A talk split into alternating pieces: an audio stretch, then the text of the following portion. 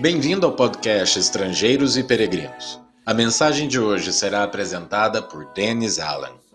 Poucos dias atrás eu falei sobre intelligent design, uma expressão do inglês que fala sobre a necessidade de um projetista quando encontramos um projeto. Eu tracei um pouco as informações históricas de como esse termo passou a ser usado na ciência moderna, mas que o conceito é muito antigo até que vem das próprias escrituras. Cientistas do século XXI debatem sobre as evidências do universo. Muitos defendendo esse conceito de intelligent design, a conclusão de que um projeto exige um projetista.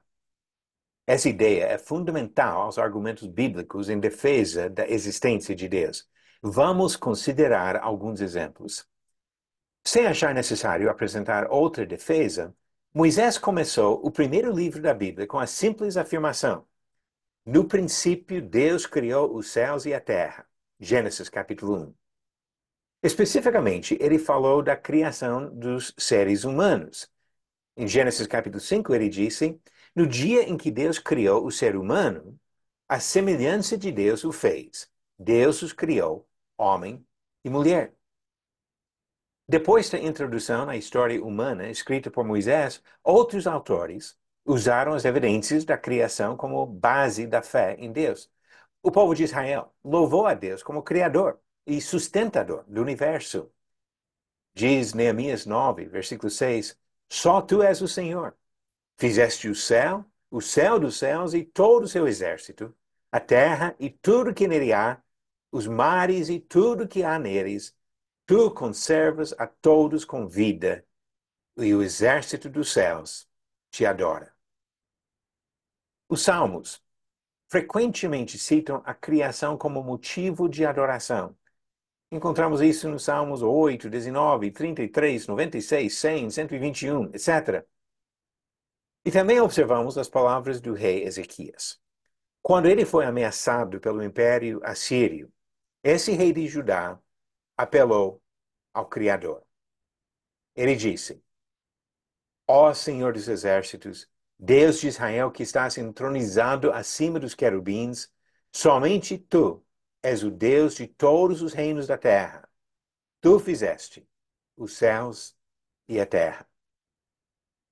Os profetas do Antigo Testamento frequentemente falavam do Senhor como Criador. Encontramos exemplos disso ao longo do livro de Isaías, no livro de Amós e outros. Jeremias rejeitou as figuras que alguns chamavam de deuses e afirmou sobre o único verdadeiro Deus, o Senhor fez a terra pelo seu poder. Com a sua sabedoria estabeleceu o mundo e com a sua inteligência estendeu os céus. Jeremias capítulo 10, versículo 12.